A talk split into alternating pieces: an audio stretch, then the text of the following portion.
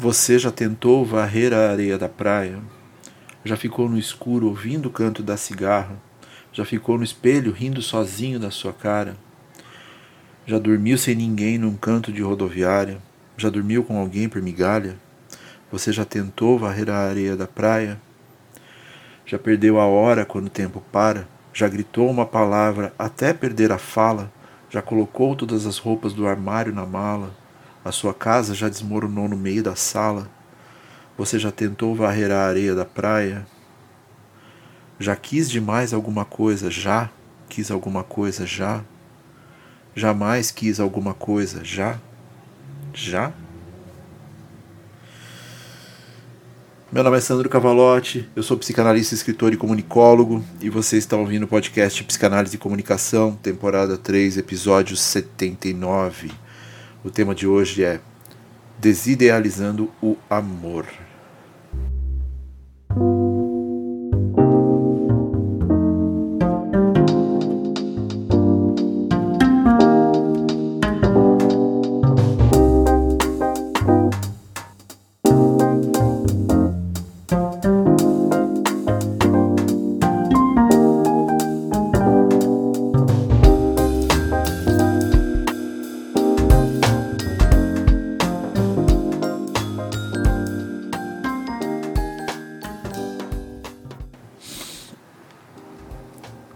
Estava eu saindo da minha análise pessoal e pensando, caramba, é um lugar difícil mesmo de estar, né?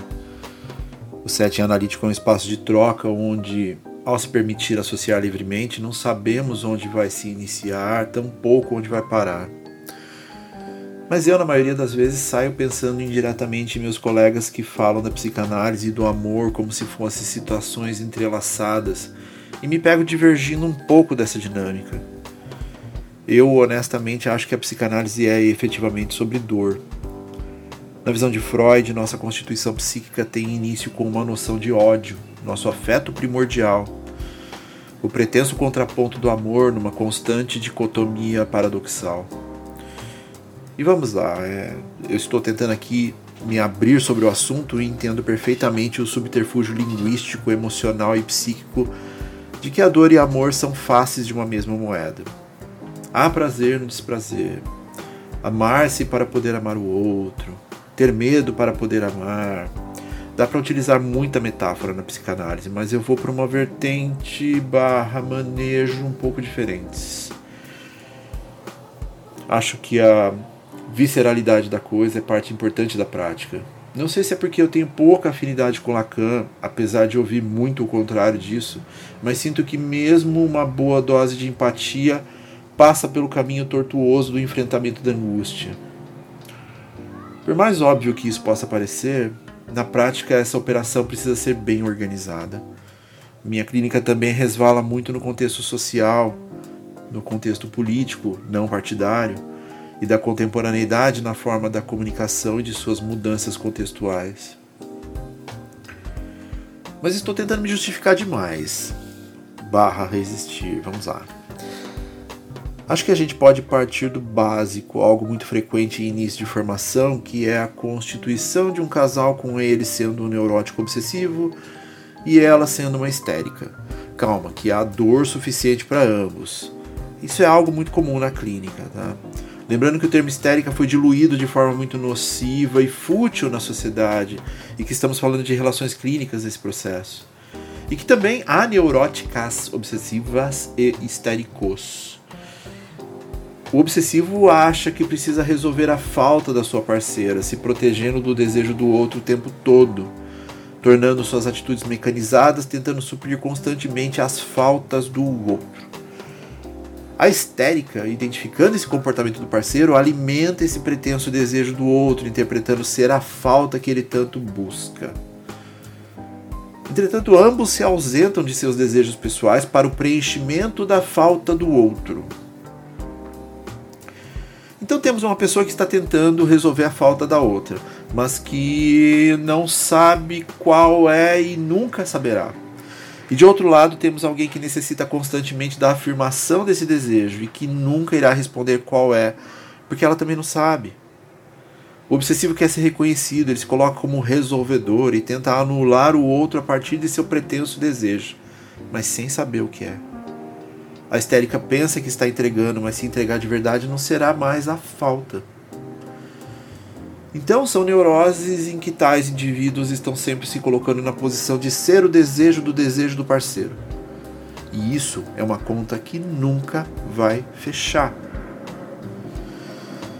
Como se organiza um possível fim de análise desses conceitos? Hum, suportar a demanda do outro focada na sua própria realização, ou melhor, decretar que seu desejo é estar naquela posição por escolha, sem criar angústia sobre tal decisão, que remete automaticamente a autoconhecimento parar de culpar o parceiro e assimilar seu próprio prazer na realização dentro de uma incompletude.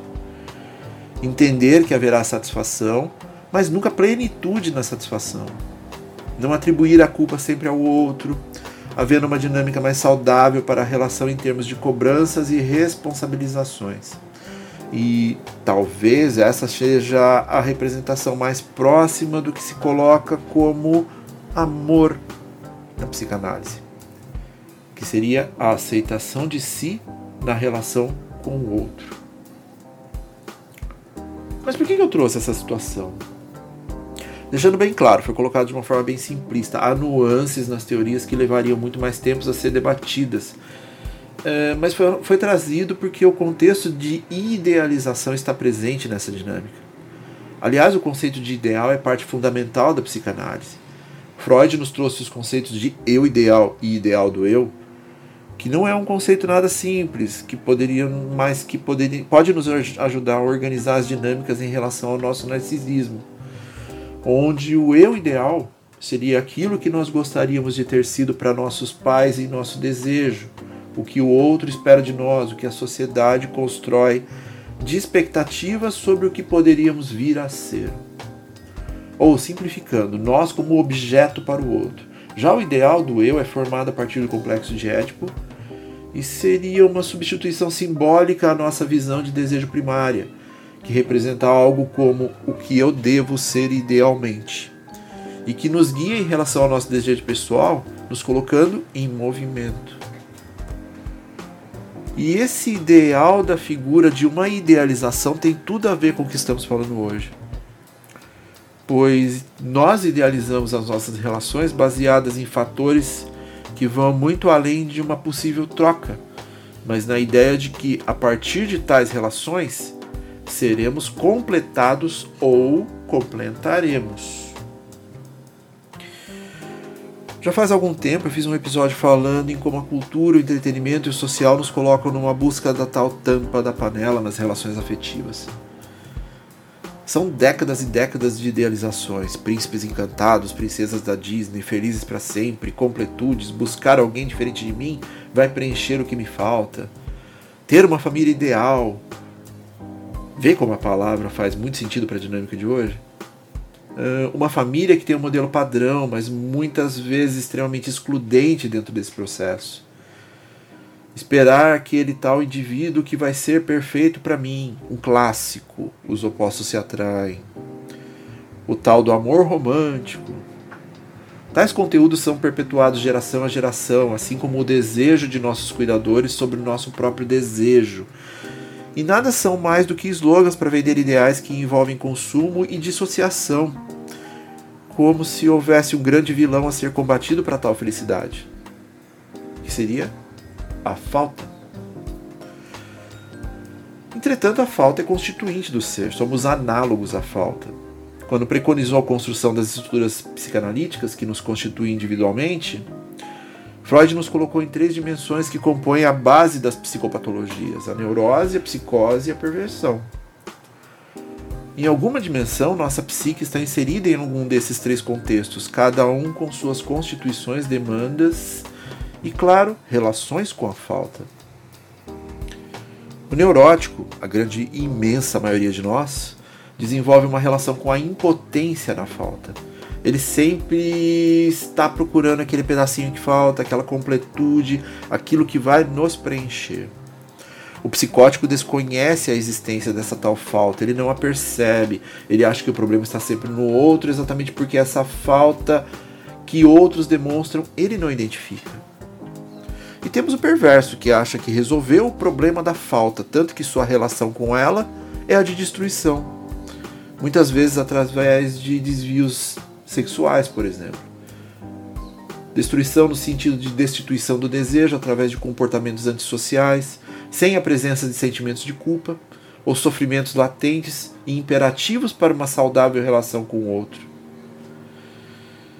Essas seriam as concepções freudianas acerca das estruturas. Eu, particularmente, acho que dá para elaborar, elaborar muito mais sobre a perversão, principalmente na relação com a contemporaneidade e angústias modernas. Mas isso dá outro episódio. Portanto, voltando, independente da estrutura, a falta é parte do que nos coloca em movimento de uma forma ou de outra.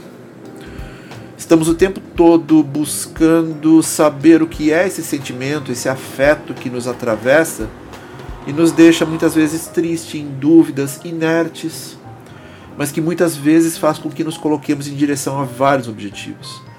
É a tal falta que produz essa mobilidade libidinal. E muitas vezes a direcionamos para a relação com o outro na figura dos parceiros. Só que nomear essa falta não é tarefa simples, pois sua percepção não é no limite da consciência, mas sim da inconsciência. E mesmo assim, nunca se apresentará como algo direto e óbvio. É uma construção que desenvolvemos no set analítico, o da relação saudável com o fato de que algo estará sempre faltando. Nos posicionamos nas relações afetivas como se alguém pudesse preencher essa lacuna de alguma forma, quando na verdade estamos nos colocando também como falta em relação ao outro. Sempre haverá falta. E por mais triste que isso possa soar, está tudo bem com isso.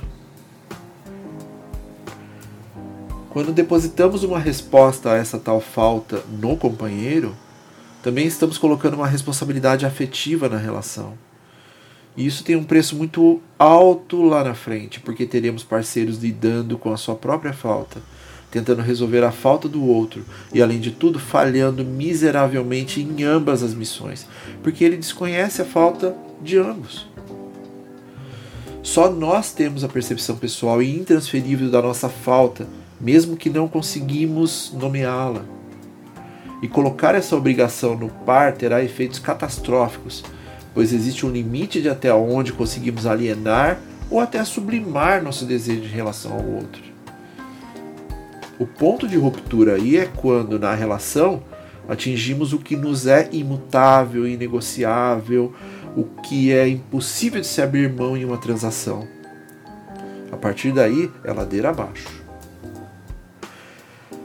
E aí eu faço uma conexão com a música que me veio à mente quando pensei no tema de hoje, que é uma canção dos Titãs, cuja letra é inegavelmente do Arnaldo Antunes, ou pelo menos é recheada dos seus dedos ali.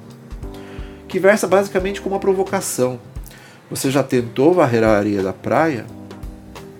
E acho que muitas vezes ficar tentando romantizar a relação ao extremo é algo parecido com isso. Não há fim, há uma dimensão que nunca será completada.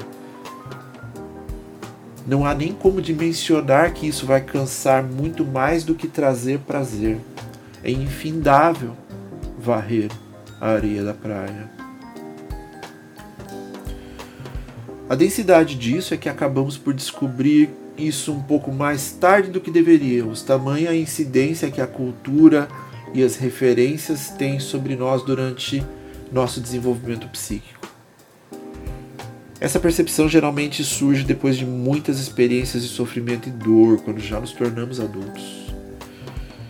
E talvez o atravessamento desse sofrer nos traga para este lugar, onde a busca por alguém que nos complete talvez leve mais para similaridades do que na diferença na relação.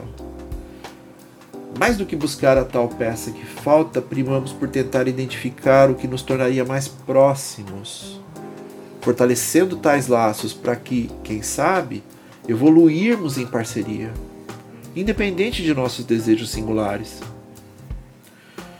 Um caminho bem mais saudável, menos romantizado, mas mais sólido e compromissado em relação a nossas faltas pessoais. E com menos incidência de culpas sobre completude e responsabilidades. Nos conhecendo, temos a oportunidade de nos auto-preencher em vários momentos, o que tira vários pesos e idealizações dos que nos cercam.